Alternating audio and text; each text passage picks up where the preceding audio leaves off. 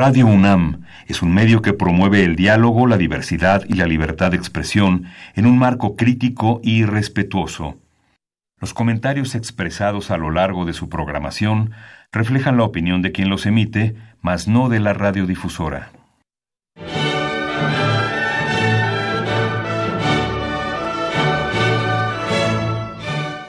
Diálogo jurídico. Derecho, cultura y humanismo. Programa a cargo del maestro Eduardo Luis Fejer.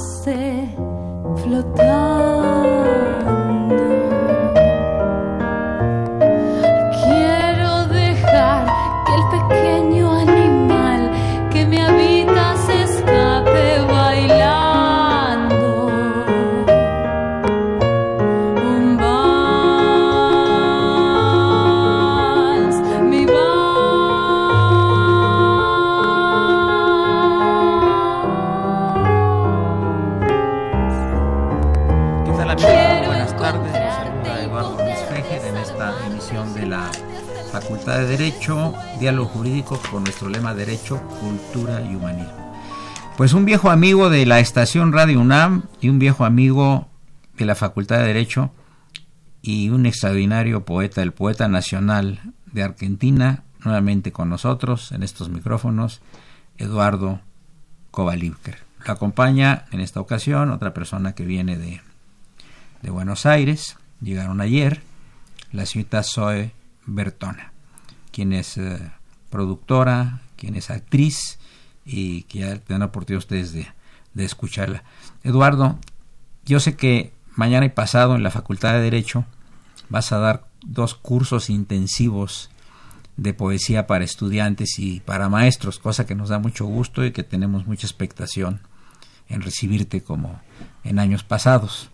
Pero yo quisiera que tú ahora nos dijeras cómo te fue de viaje, cómo le fue a la señorita en las pirámides, ¿no? Ah, por cierto, quiero hacer un pequeño paréntesis, amigos. Este, lamentablemente falleció Virgilio Caballero, un querido amigo personal, un gran locutor, un gran luchador social, un gran comunicólogo y pues realmente en los medios de comunicación estamos todos de luto al respecto.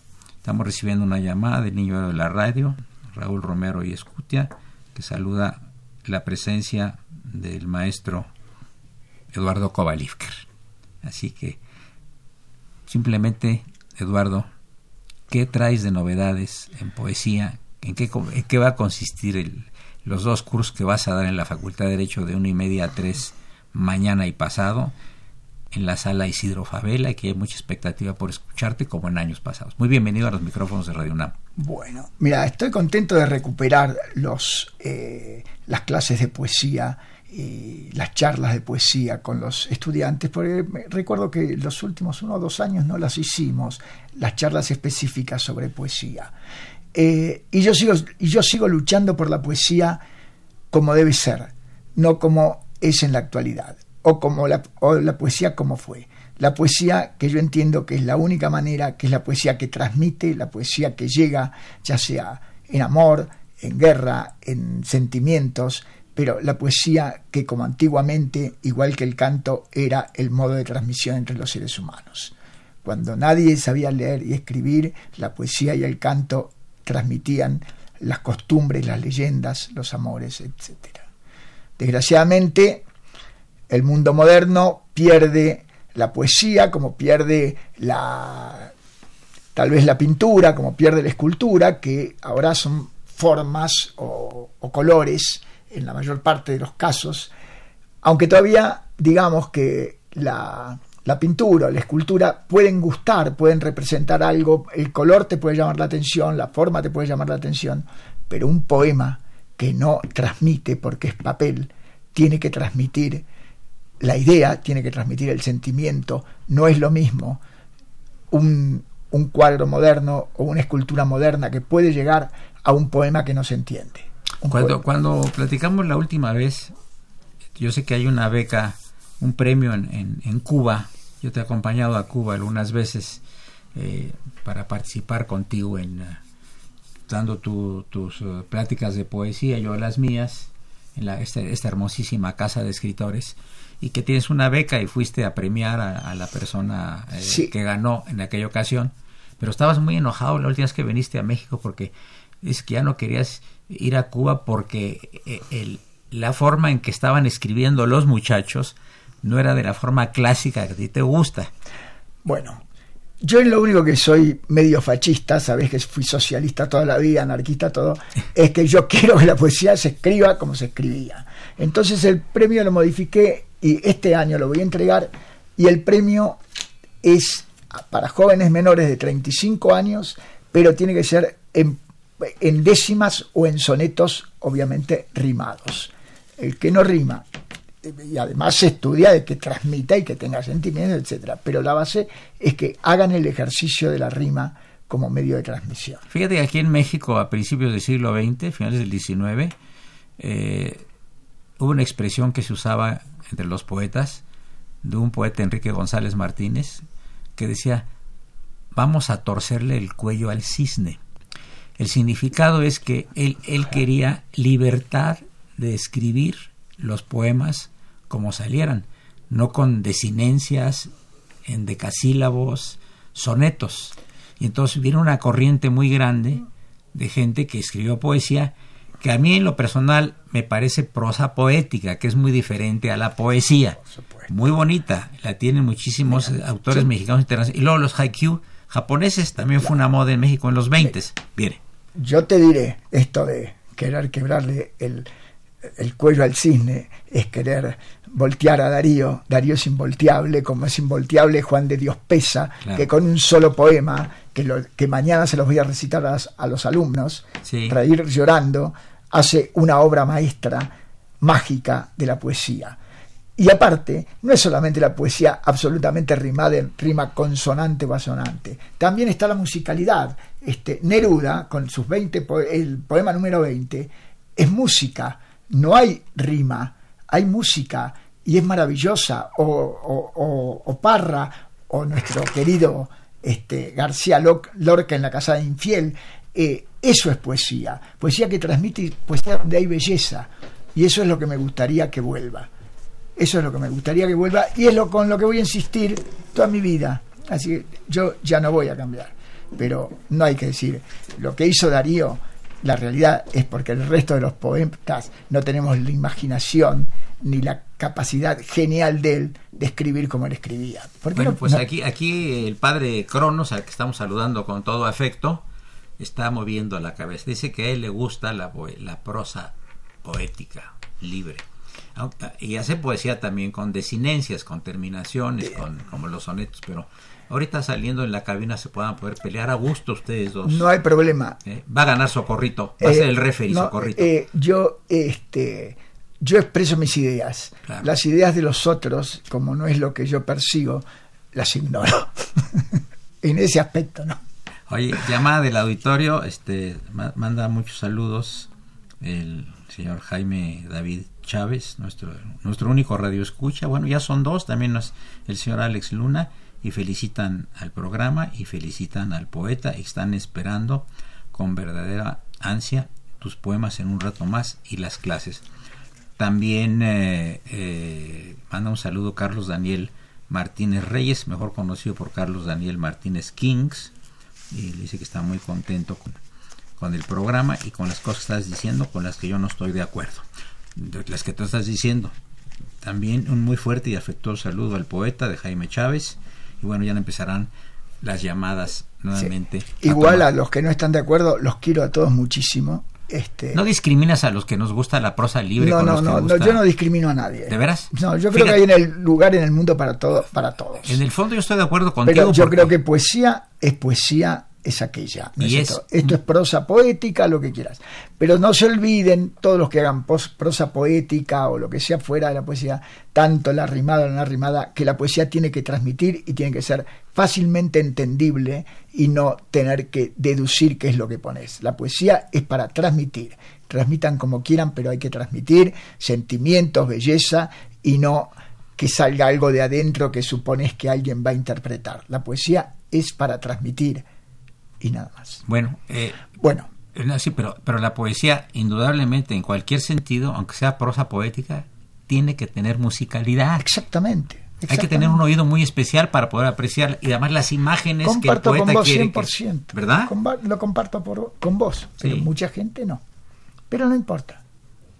Por ejemplo, un breve poema que nos digas antes de pasar al primer al segundo segmento para nuestro auditorio. ¿Cuál quieres leer ahorita?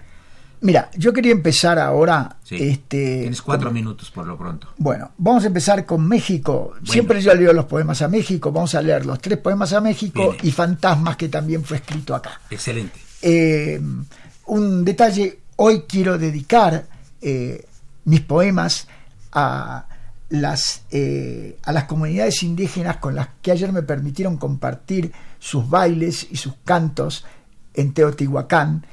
Estaban festejando el equinoccio de primavera y, fue maravilloso verlos con sus trajes típicos, con sus cantos guerreros, con sus cantos de amor. Una música y unos cantos maravillosos surgían de las voces de estos hombres de América, con los cuales realmente me sentí identificado como si yo fuera uno más de estos indígenas aztecas y mayas y no sé dónde más habían venido porque había de diferentes naciones indígenas de México y de otros lugares del mundo. Era el equinoccio, ¿verdad? El equinoccio. Adelante Fue con los fantástico. Esto es para ustedes, muchachos, los que estuvieron ayer y para todo el resto de los mexicanos.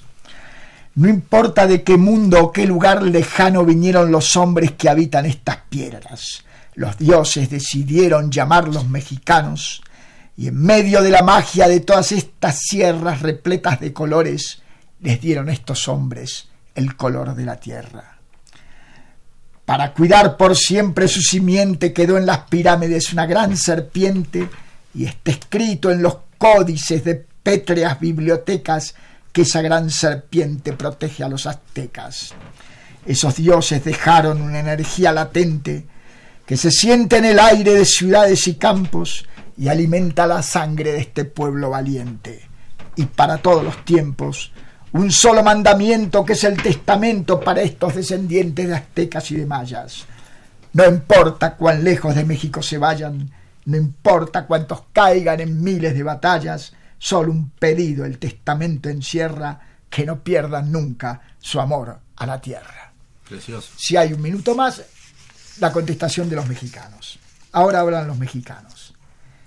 Allí en el norte hace tiempo, allí en el norte hace tiempo usurparon el antiguo legado de nuestros ancestros y quedaron las tierras que los dioses nos dieron en manos malditas de hombres siniestros. Pero nunca perdimos el amor a esa tierra y de a poco volvimos a California y Texas. No con sables y balas, no con libros ni letras, volvimos los más pobres, los hombres color piedra, con el amor que encierran los corazones puros, trabajamos todos y trabajamos duro, cultivamos la tierra, levantamos cosechas, gastamos nuestras manos de miles de maneras con los bolsillos pobres y la esperanza entera. Hoy, la tierra que nunca fue olvidada, en California y Texas, también en Arizona, se escuchan las voces de aquel idioma antiguo que hablaban nuestros dioses, y ya en las tierras del norte otra vez aparece la serpiente apoyando a los hombres mexicanos que hoy ponen de nuevo su simiente. Amigos, escucharon el poema México de el poeta nacional argentino Eduardo Covalige. Vamos a pasar a un corte musical aparte eh, de parte del padre Cronos que hoy viene sumamente serio, no, yo creo que la personalidad aquí de los invitados te impone, pero mira la que está encantada es este eh, Socorrito y saludamos en cabina al señor Víctor Luna Trillo le deseamos lo mejor y este a continuación un excelente, un estupendo, estupendo actor que estuvo la semana pasada en la Facultad de Derecho con una obra muy interesante, será entrevistado en breves minutos. Es eh, Carlos López Sorio. Soy Eduardo Luis Fejer, es el 860 de Radio Universidad Nacional Autónoma de México. Continuamos.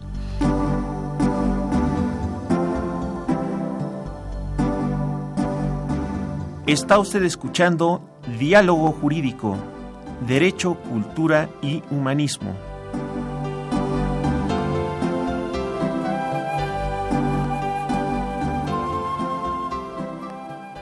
a través del 860 de AM.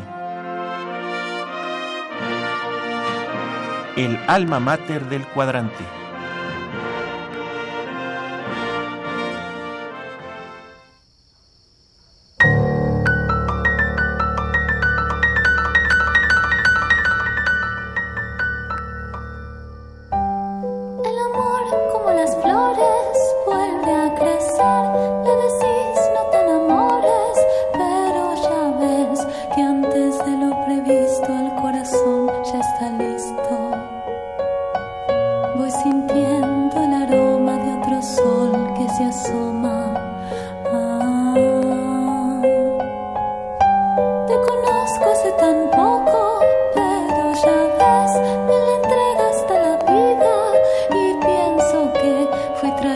este mundo para sentir profundo, para hacer cosas bien.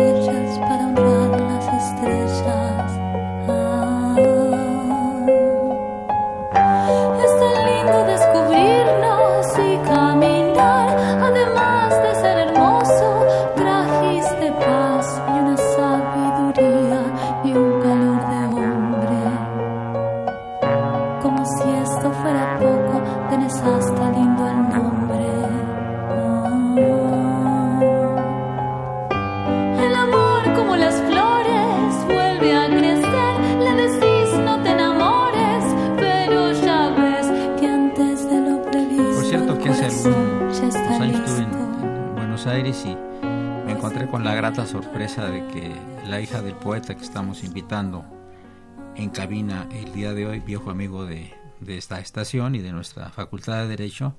Eh, es poeta, cantautor, la persona que ustedes escucharon en el corte musical, y es Sonia Cobalifre, que en Argentina es, es una persona, es un ídolo y es un ídolo de culto. Tenemos en cabina también, amigos del auditorio, al actor Carlos López Sorio. Carlos, bienvenido aquí a los programas de al programa de, la Facultad de Derecho. Estuviste eh, presentando una obra en la facultad muy interesante con fondo jurídico, filosófico, que fue El deleite, fue un monólogo que hiciste más de una hora. ¿Y nos puedes platicar de qué se trata este monólogo y dónde lo has presentado y dónde lo vas a presentar después? Sí, así fue. Eh, Pena Capital se llama el monólogo. Estuvimos ahí en la Facultad de Derecho fue un honor para mí estar con ustedes esta, esta ocasión. Y este es un trabajo, ya lo hemos presentado en varias ocasiones en, en algunos foros de, de, la Ciudad de México y tenemos también ya algunas puestas todavía para, para más adelante. Es un monólogo que tiene ciertos rasgos de un original de pena de, de este bandera negra de Horacio Ruiz de la Fuente y digo unos rasgos porque en realidad lo modificamos bastante el monólogo. Es un personaje que aunque va siempre enfocado al cumplimiento de la ley, eh, tiene al hijo que está eh, que, ha, provocado, que ha ocasionado este problema.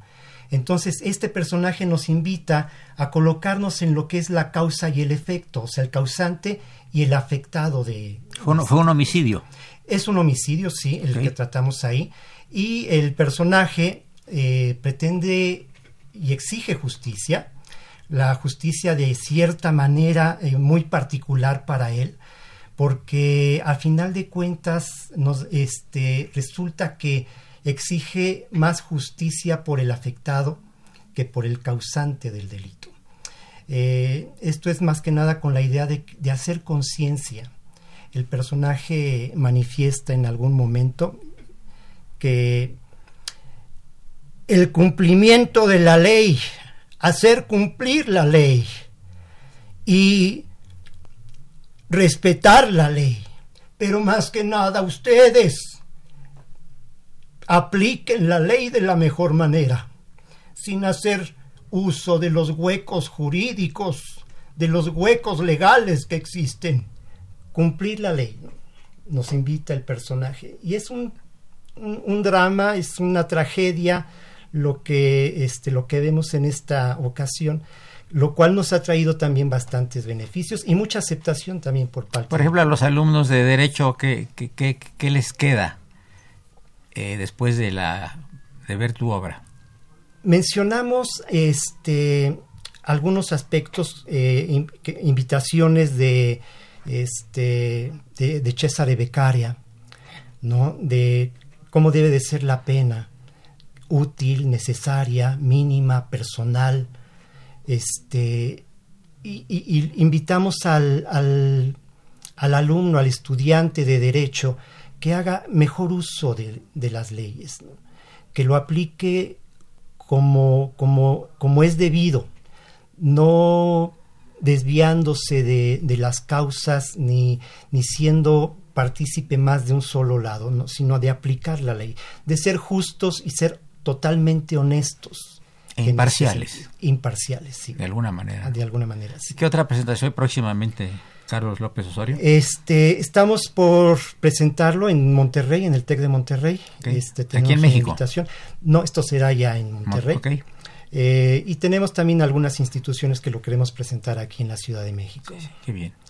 Pues eh, muchas felicidades, yo sé que estuvo muy bien la obra, eh, eres un espléndido actor y los comentarios en la Facultad de Derecho no se dejaron esperar y son altamente positivos.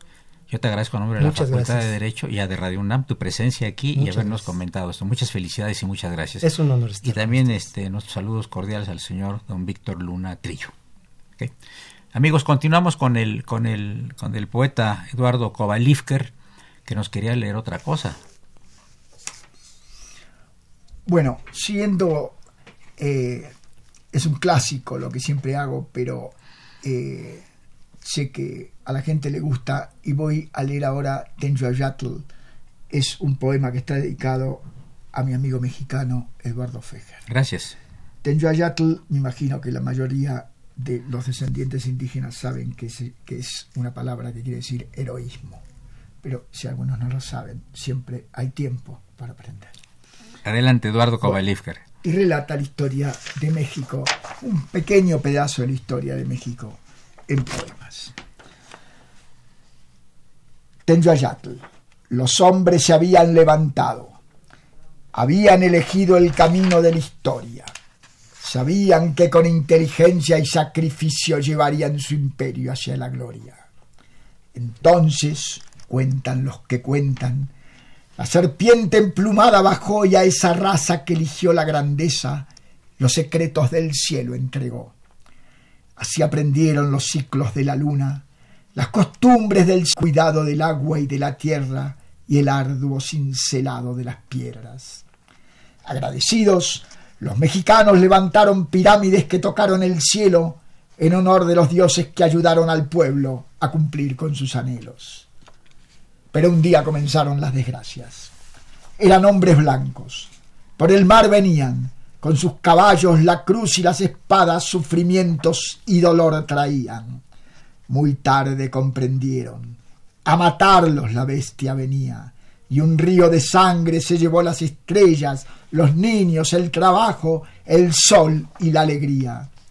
Ciudades destruidas, templos profanados, Mujeres violadas y niños hambriados fue el legado que entonces dejaron. Los aztecas y los mayas eran libres, quisieron convertirlos en esclavos. Tres siglos estuvieron los malditos con la cruz y la espada tratando de atrapar la serpiente emplumada. Pero ella huyó a la sierra, se sumergió en los lagos, se enterró en la tierra del azteca, se escondió en la selva de los mayas, se confundió con el sándalo y la hiedra, y en los templos del indio se hizo piedra. Con los siglos surgieron los mestizos. Eran hijos de la selva y de la montaña y la montaña. Traían la sangre de los indios, su dolor, su paciencia y sus hazañas. entre ambos sostuvieron la libertad. Era un estandarte entre sus manos y la mostraron al mundo con orgullo. Era la bandera del pueblo mexicano. Independencia tuvo mil historias de valentía, traiciones, miserias y glorias, y fue tanta la sangre del pueblo derramada que la tierra marrón se volvió colorada. Cuando pasaron los años y los gringos vieron que entre hermanos seguían peleando, se llevaron las tierras del norte y aún hoy las seguimos llorando. Con sorna y tristeza recuerdo también la trágica comedia de Maximiliano el francés, que jugaba a ser el rey del pueblo y la serpiente desde arriba del cerro, allá en Chapultepec. Cuando llegó el siglo XX, dictadores y caudillos no faltaron, al coraje del pueblo se, se enfrentaron y así nació la democracia mexicana de la sangre de aztecas y de mayas. Ahora estamos en el siglo XXI. La pobreza y el delito desafían a duelo a estos constructores de pirámides que supieron llegar hasta los cielos. Sabedores del tesón y del trabajo, del dolor y el sacrificio son los dueños, vencerán otra vez en la batalla y llegarán hasta el cielo con sus sueños. Qué bonito, muchas gracias Eduardo. Y vamos a hacer una, una conexión telefónica con una, una poeta eh, que se llama Guiomar Cantú Suárez. Es, es muy sugerente la, la, poesía de esta, de esta dama. Ella es escritora, poeta y artista visual con dos premios nacionales de poesía ecológica.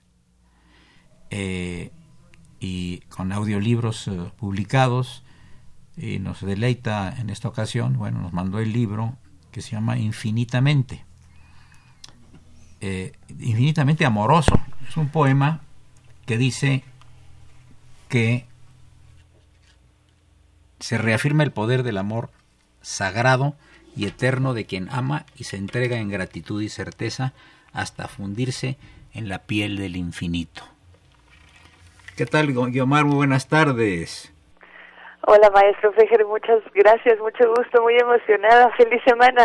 Gracias. Eh, no, estaba yo hablándole al auditorio, a los invitados que tengo aquí, que eres escritora, poeta, artista visual, con premios nacionales, 40 libros, y estás hablando aquí del tema del amor. Tengo aquí un, poeta nacional argentino que es Eduardo Kovalivker, que después de que te haga yo esta breve entrevista, quisiera que escuchara sus poemas aquí en Radio UNAM, en 860M, porque pues eh, cada poeta tiene una forma diferente de escribir, ¿no?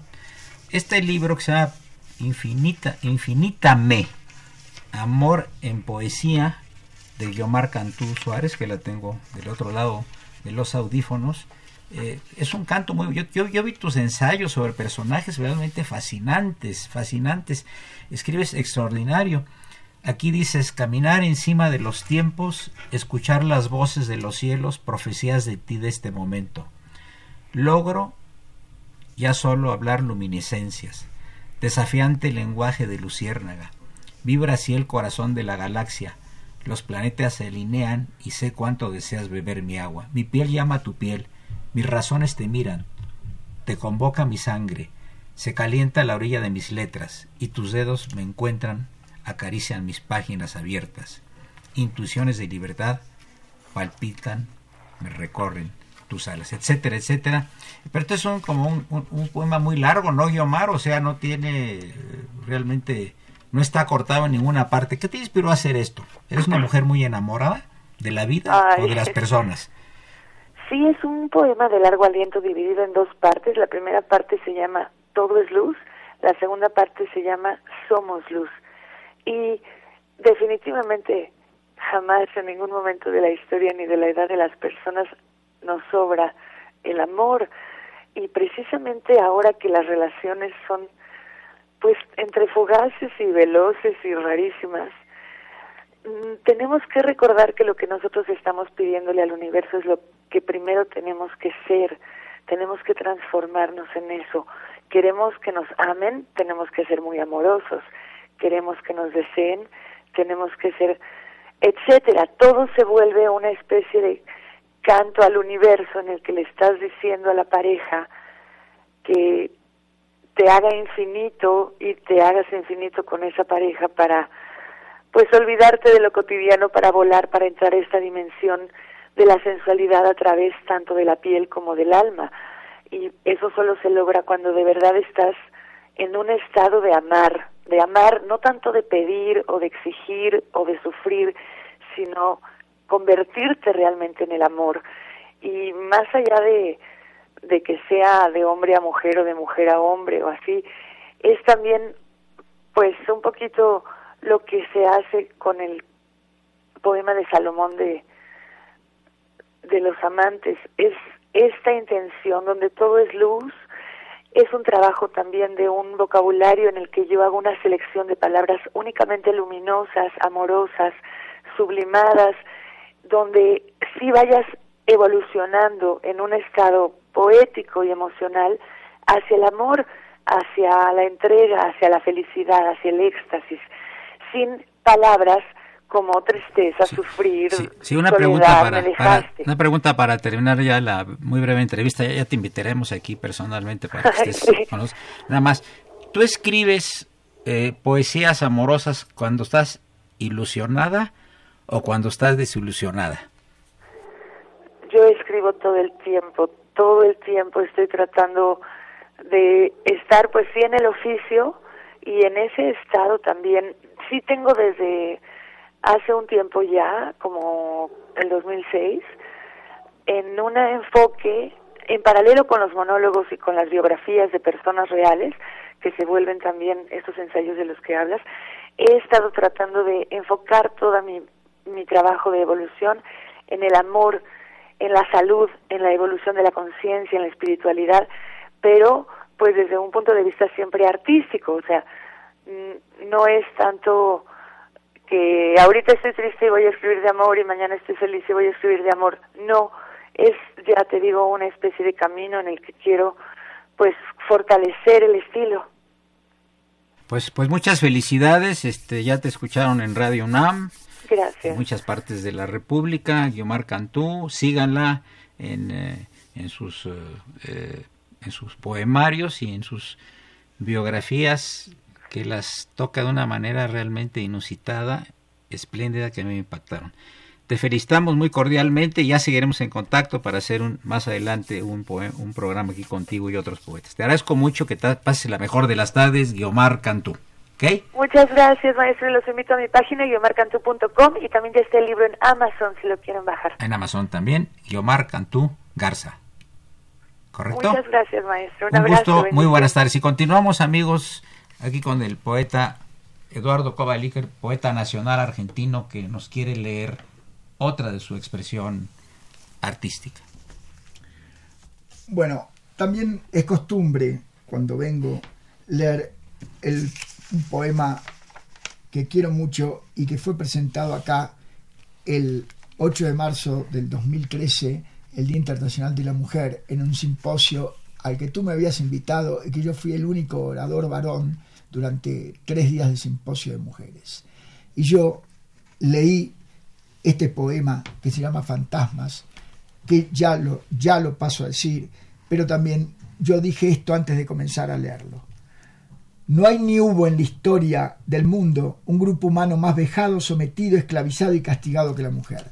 Ni los negros de África, ni los pobres de América y Asia, ni los homosexuales, ni los judíos, ni los gitanos, ni ninguna minoría étnica fue tan degradada, y esto ocurrió a lo largo y a lo ancho del mundo y se pierde en el fondo de los tiempos. Nunca la mujer pudo compartir el mundo con los mismos derechos que el hombre.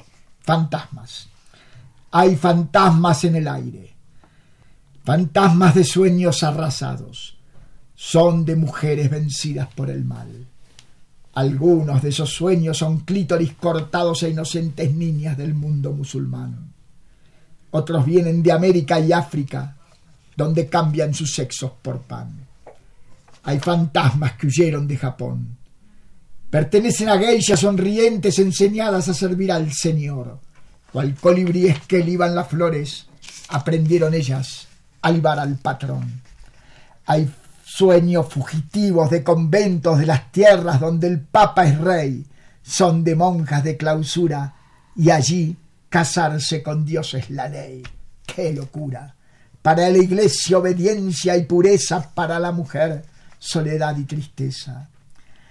También veo sueños de pequeñas que reemplazan a sus madres en los lascivos lechos de sus viciosos padres.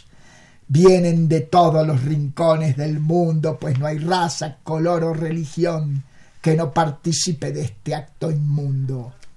Hay sueños de niñas de apenas ocho años. Escaparon del turismo sexual en el Asia. Allí hacen mucho daño, grasientos y babosos, los cultos europeos lascivos y asquerosos. Son tantos, tantos sueños flotando por el cielo que de impotencia y rabia conforman un gran velo. Mujeres, son tantos los que son, que envilecen el aire y no dejan ver el sol. Odio esos fantasmas. No quiero verlos más. Estas historias de espanto se van a terminar porque un día, en todos los idiomas, la palabra sumisa y la palabra esclava serán por vosotras reemplazadas por la palabra libre y la palabra brava. En este combate, con rabia y pasión junto a ustedes, siempre estará mi corazón. Y verán que el esfuerzo no habrá sido en vano, pues se marcharán ese día los fantasmas con muñecas y flores en sus manos. Muchas Continuamos en unos minutos más con el poeta Eduardo Covalipre. Yo le doy las gracias por su presencia a Carlos López Osorio y a don Víctor Luna Trillo. Muchas gracias y muy buenas tardes.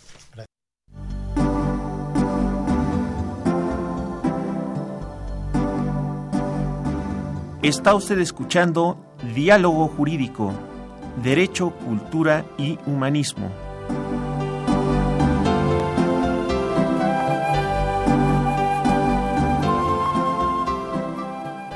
a través del 860 de AM. El alma mater del cuadrante.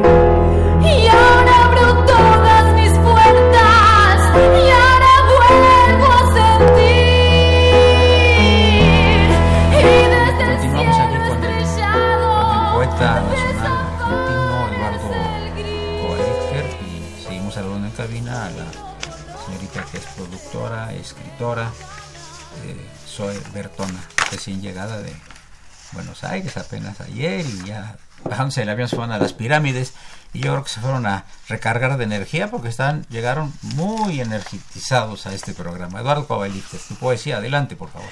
Bueno, Edu, ahora vamos a leer sin tanta pasión como leo, pero cosas eh, agradables. Y te voy a leer el poema que más te gusta a vos de los que yo hice, o por lo menos siempre me lo haces leer, que se llama Conversación en el Bois Boulogne, entre el cuervo del poema de Edgar Allan Poe y Eduardo. Lo comenzamos, es un diálogo. Empezó esta historia hace 15 días. Era una mañana de sol y alegría. Yo estaba escribiendo Orillas del Lago cuando con un cuervo tuve este extraño diálogo. Desde la rama miraba lo que tú escribías. Apura tus tiempos y seguí tratando de escribir poesía, pues te falta mucho, mucho todavía, para ser poeta como pretendías. Y Eduardo, tenelo por cierto, ya se van agotando tus días. Cuervo del demonio, yo te doy el pase. Andate con Edgar, que es un buen poeta. Volá por el aire como una saeta a la inmensa calma del salón oscuro donde llora el alma de, de ese amigo tuyo. Hoy, nuevamente a orillas del lago, continué con el cuervo el extraño diálogo. Volví ayer de la Nueva Inglaterra. Es muy triste esa tierra donde el sol no existe. Me fui a lo de Edgar, tal cual tú dijiste. Descubrí un secreto. Él no es un hombre. También es un cuervo, condenado eterno por el gran poder a ser un poeta que esté siempre triste por tener amores con una mujer. El Señor que manda en este universo no tolera esa clase de amores perversos. Que se haya transformado en cuervo poeta fue orden de aquel que gobierna el planeta. Mi querido amigo de las negras plumas, tristezas y amores son siempre una suma. No fue un hechizo de extraño profeta el queso de Edgar, un triste poeta. La maldad del hombre le estalló en el alma y vagó por el mundo sin paz y sin calma Refugióse entonces en la inmensa sala y con muchas llaves, muy bien custodiado, con su inmensa pena, se quedó encerrado. Eduardo, yo vuelvo hoy al parque y me quedo a tu lado. Ya quedó deshecho aquel altercado. Escribí tranquilo, estaré callado. Mi querido cuervo, mi amigo emplumado, hay lugar de sobra para dos hermanos en el Bois Boulogne, bajo el sol de mayo. ¿Me ofreces tu pata? aquí está mi mano. Eduardo, eh, yo me acuerdo que hace tiempo hiciste una poesía a un pescado que iba nadando junto a ti. Ah, genial. O, te ibas nadando, ¿te acuerdas? De, sí, cómo no. ¿Te lo traes? ¿Cómo no? ¿Puedes platicar la anécdota cómo es? Sí, eh, les cuento. El tema es que yo, entre otras cosas, a mí me gusta eh, cazar peces con el arpón para comerlos. En vez de pescarlos con un anzuelito, es un poco más este, emocionante y le da más chance que andar. Bueno, y un día estaba este, buceando y me, y me encontré con una barracuda. Y les cuento, les voy a contar el, el poema que hice de ese encuentro con la barracuda y la pelea con la barracuda. Este, a ver dónde. Eh, mientras ella me lo busca, eh, mientras lo busca Casoe, les voy a leer un poema que me encanta, porque les pasa a todo el mundo que siempre de noche pensamos algo que no lo escribimos, este, y al otro día nos olvidamos. Se llama Los 5.000 poemas. Estaba contento. Esa noche había finalizado su poema número 5.000. En él había recordado un amor eterno de los que tantos tuvo y que terminó como siempre en el infierno. En otras noches había hecho poesías a escritores y poetas admirados y les había rendido pleitesía. Borges, Neruda, Cervantes, Lorca, Almafuerte y Hernández habían visitado sus desvelos vanos y fueron amigos del insomnio en el que un día se quedó atrapado.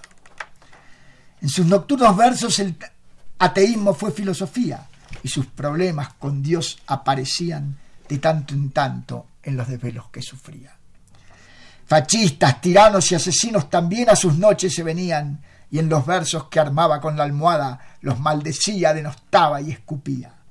Así fue llenando sus vacíos, con miles y miles de poesías. Eran un diccionario de tristezas y una pequeña libreta de alegrías. Satisfecho se levantó de la cama. Hay que trabajar. El tiempo no es eterno, se dijo, y se acercó a la mesa. Allí lo aguardaba su cuaderno. En él no había una sola palabra escrita. Tan solo le faltaba descubrir a qué madriguera maldita se habían ido a vivir los cinco mil poemas que en sus noches había logrado escribir. Qué maravilla. Eh, eh, el curso que vas a dar mañana, dos cursos de, eh, de poesía para estudiantes y maestros, pero puede ir cualquier persona, obviamente, son bienvenidos a la, a la Facultad de Derecho va a ser de una y media a tres aproximadamente en, la sala eh, Isidro Favela de la Facultad de Derecho y eh, ¿nos puedes platicar de qué va a ser los, dos días de curso? Sí. es, martes y miércoles. El primer día este, el, se va a basar en... Primero voy a leer los poemas que le gustan a los algunos poemas que les gustan a los chicos y después eh, la parte principal de la de la conferencia es que voy a dar ejemplos de poesía eh, con, rimas asonantes, con rimas este, consonantes, con musicalidad, eh, leyendo a diferentes poetas eh, universales. Vamos a leer poemas de, de Nervo para estudiar, de Nervo, del maravilloso Juan de Dios Pesa, que es uno de los poemas más bellos que yo conozco, también un mexicano, Juan de Dios Pesa.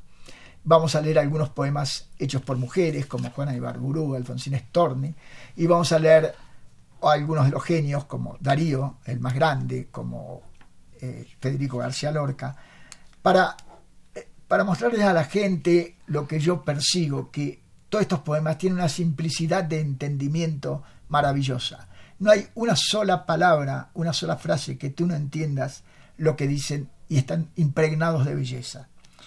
Entonces, eso es lo que yo quiero que los chicos, incluso los grandes que están, capten que para escribir poesía hay que hacer. Eso es la poesía que perdura, que llega al alma, que transmite y que marca y que te marca a lo largo de los tiempos. También después este, voy a leer algunas poesías mías y eh, eso en el primer día. Y en el segundo día voy a hacer más específicamente un recital de diferentes poemas míos.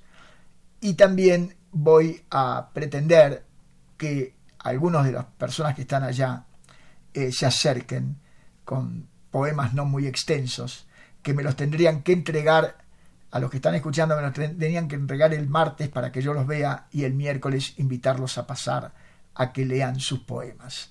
Eso se los voy a decir el, el día, eh, bueno. Mañana martes. Eh, sí, mañana martes, pero tendrían que traer poemas mañana. Sí, sí, no sé si los van a poder sí ya, ya, se los pedimos. Ah, ya se los pedimos. Claro, claro. Ah, perfecto. Entonces están pedidos los poemas y vamos a hacer pasar a la gente que quiera este, leer sus poemas y eventualmente vamos a hacerle eh, la crítica o no que corresponda o no hacemos la crítica, lo dejamos simplemente expresarse. Eh, en eso va con, en esta, con estos dos este, temas, eh, esto más o menos va a ser el, los cursos. Los cursos, o sea, vamos a escuchar poetas de todo el mundo, va, de todo el mundo de lengua española, sobre todo latinoamericanos, y vamos a escuchar mis poemas y vamos a escuchar cuáles son las ideas que yo tengo sobre cómo hay que escribir y cómo hay que transmitir. Llama la, la maestra Cilia Sobrevilla distinguida jurista, poeta también, eh, y que felicita al maestro Kovalivker por este programa de radio que le está gustando mucho. Cecilia Sobrevilla, ¿ok? Muchas gracias. Muchas gracias. Eh, yo quería preguntarte un poco, eh, Eduardo, porque tú tienes unas magníficas novelas. Inclusive trajiste algunas para regalar la vez pasada y mis alumnos estaban encantados de, de haberlas leído y, les gustó en muchas cosas, porque las historias son muy interesantes, pero toca siempre el tema erótico, erótico con buen gusto. ¿Dónde está la frontera de, lo erótico con el mal gusto? Tú lo haces con muy buen gusto. Las novelas tienen un fondo erótico. Mira, es difícil la, respuesta, le voy a contestar, pero no conozco el mal gusto. Este, trato de que dentro del erotismo con el que se habla, eh, creo que hay siempre un mensaje de optimismo y un mensaje de elevación de la mujer. ¿Por qué? Porque todos mis poemas, todos mis poemas eróticos terminan con el personaje femenino este, en un punto positivo, en un punto alto. Y generalmente el personaje masculino, sin querer lo hago, este, no termina igual. Termina perdiendo por haber apostado mal, por no haber apreciado a esa mujer en la debida magnitud que la tenía que apreciar en algunos. En Bianca no es el caso, pero, este, pero en Clavelina sí, en Hanna En Ghana es muy rara, muy divertida. Y en Mali este, es como, no sé, es intermedia. Ahora también eh, yo quiero realzar un, una novela mía que es El Informe, aquella donde se escribe, eh, donde el, el, personaje, que es un hombre que no muere, eh, arma todo un programa de este para restituir América a las a, la, a los países, o sea, a las naciones indígenas. A las comunidades originarias. bueno, ese, a mí me parece que ese, ese, ah,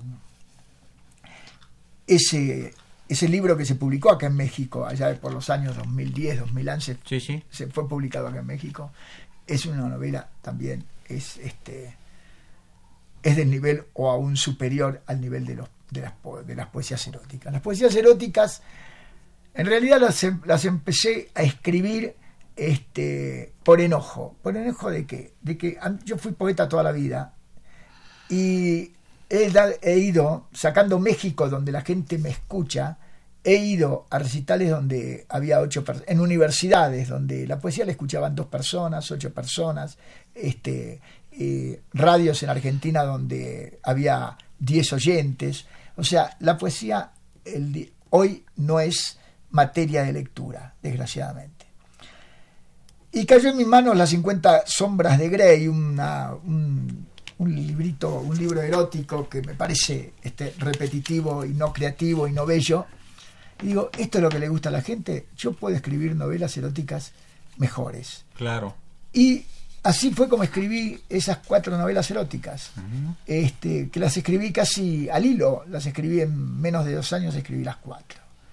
Y ahora también me pasé a otra faceta porque escribí hace poco, terminé un libro que se llamó Los luchadores judíos, donde cuenta historias de heroísmos del pueblo judío a lo largo de los 2000 años desde que comenzó la pelea contra los romanos por los cuales se fueron de, Israel hasta, hasta el día de hoy.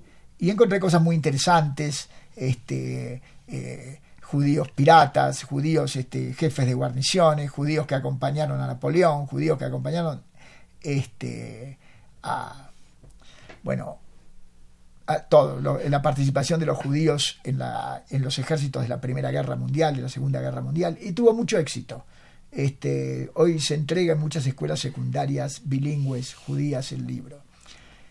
Y como tengo siempre la deuda de mi amor a las naciones indígenas de América, en este momento firmé con Felipe Piña, que es el gran historiador argentino, eh, un acuerdo en el cual voy a escribir con información que él me proporciona, voy a generar un libro que se va a llamar este yo sé que acá la palabra luchadores significa otra cosa, pero que se llama los luchadores indígenas, porque si bien acá en América Central hay mucho escrito sobre el heroísmo indígena en su lucha contra los españoles, en el sur de América, los guaraníes, los araucanos, este, eh, los mapuches. Los incas.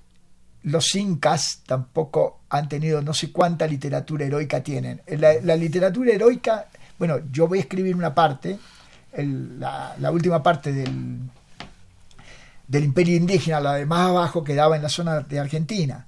Y hay un, hay un episodio famoso donde eh, los indígenas que son derrotados finalmente, después de una ardua lucha, son mandados caminando hasta el río de la Plata para sacarlos de su zona de montaña y fue un éxodo como de 20.000 personas que los dejaban ir muriendo mientras iban caminando para allá. Caminando 1.200, 1.300 kilómetros, llegaron muy pocos indios a las márgenes del río de la Plata donde los asentaron a los sobrevivientes y ese lugar se llama Quilmes y estos indios eran los indios Quilmes. El nombre de Quilmes proviene de aquel, aquel este, eh, asentamiento que estaba en los valles calchaquíes, que quedan en la zona, para los que no conocen Argentina, en el norte de Argentina, eh, nor, noroeste de Argentina, porque vendría a ser en Tucumán y en Salta y este, Jujuy, en esa zona. O sea que mi próxima función para este año es escribir los luchadores indígenas o algo que se va a llamar parecido. Esa es mi función. Y me gustaría volver a escribir poesía, pero últimamente este, me está costando. eh, dicen que los escritores y poetas tenemos de repente tiempos de secas.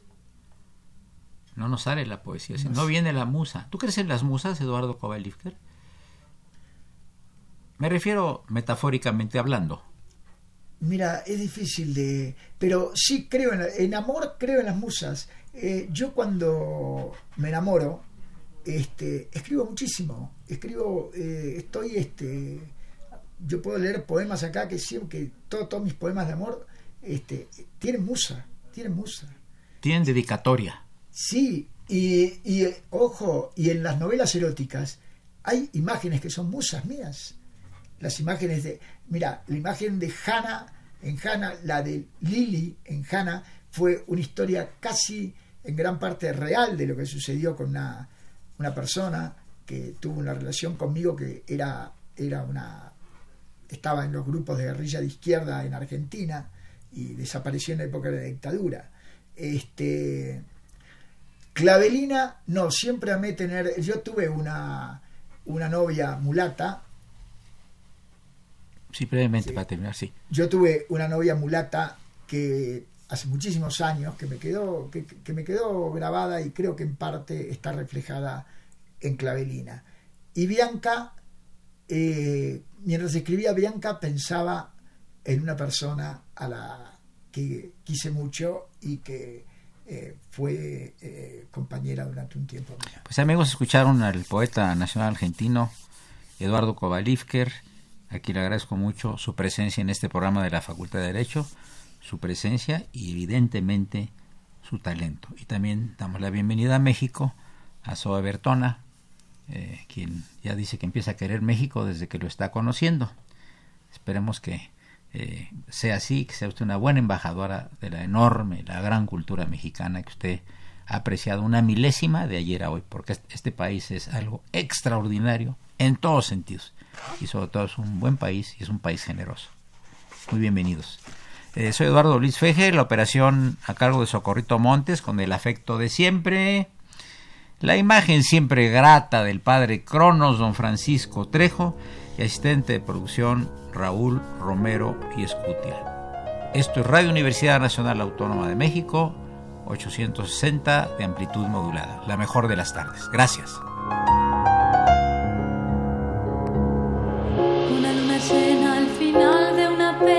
Los ojos cansados de tanto llorar. Pero no te asustes porque cuando lloro me lo saco todo y así vuelvo a crear